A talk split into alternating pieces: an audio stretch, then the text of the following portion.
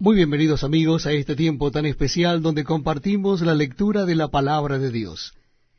En esta oportunidad vamos a hacerlo en el Evangelio según San Mateo capítulo 18.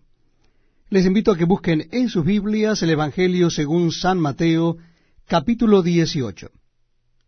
Dice así la palabra de Dios. En aquel tiempo los discípulos vinieron a Jesús diciendo, ¿quién es el mayor en el reino de los cielos? Y llamando Jesús a un niño lo puso en medio de ellos, y dijo, De cierto os digo, que si no os volvéis y os hacéis como niños, no entraréis en el reino de los cielos. Así que cualquiera que se humille como este niño, ese es el mayor en el reino de los cielos. Y cualquiera que reciba en mi nombre a un niño como éste, a mí me recibe. Y cualquiera que haga tropezar a alguno de estos pequeños que creen en mí, mejor le fuera que se colgase al cuello una piedra de molino de asno, y que se le hundiese en lo profundo del mar. Hay del mundo por los tropiezos, porque es necesario que vengan tropiezos, pero hay de aquel hombre por quien viene el tropiezo.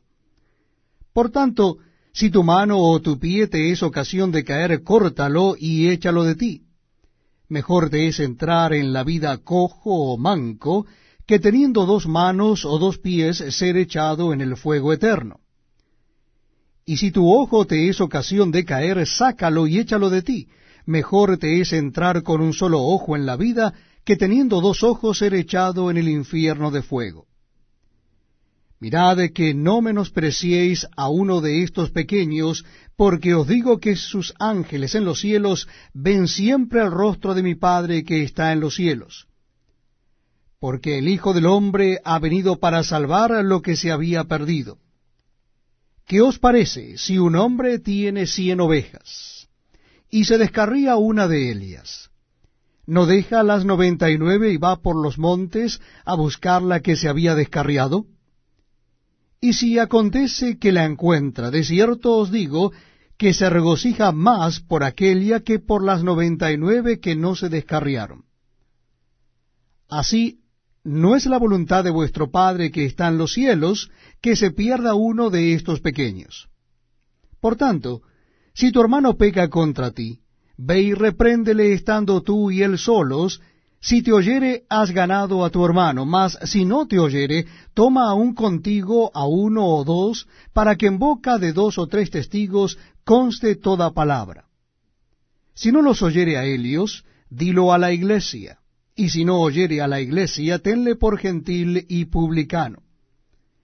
De cierto os digo que todo lo que atéis en la tierra será atado en el cielo, y todo lo que desatéis en la tierra será desatado en el cielo.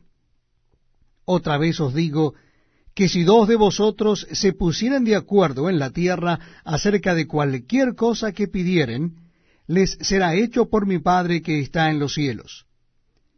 Porque donde están dos o tres congregados en mi nombre, allí estoy yo en medio de ellos. Entonces se le acercó Pedro y le dijo, Señor, ¿cuántas veces perdonaré a mi hermano que peque contra mí? ¿Hasta siete? Jesús le dijo, no te digo hasta siete, sino aún hasta setenta veces siete. Por lo cual, el reino de los cielos es semejante a un rey que quiso hacer cuentas con sus siervos. Y comenzando a hacer cuentas, le fue presentado uno que le debía diez mil talentos. A éste, como no pudo pagar, ordenó su señor venderle y a su mujer e hijos y todo lo que tenía, para que se le pagase la deuda. Entonces aquel siervo postrado le suplicaba diciendo, Señor, ten paciencia conmigo y yo te lo pagaré todo. El señor de aquel siervo, movido a misericordia, le soltó y le perdonó la deuda. Pero saliendo aquel siervo, halló a uno de sus consiervos que le debía cien denarios. Y haciendo de él, le ahogaba diciendo, Págame lo que me debes. Entonces su consiervo, postrándose a sus pies, le rogaba diciendo, Ten paciencia conmigo, y yo te lo pagaré todo. Mas él no quiso, sino fue y le echó en la cárcel hasta que pagase la deuda. Viendo sus consiervos lo que pasaba, se entristecieron mucho y fueron y refirieron a su señor todo lo que había pasado. Entonces, llamándole su señor, le dijo, Siervo malvado, toda aquella deuda te perdoné porque me rogaste. ¿No debías tú también tener misericordia de tu consiervo como yo tuve misericordia de ti? Entonces su señor, enojado, le entregó a los verdugos hasta que pagase todo lo que le debía. Así también mi Padre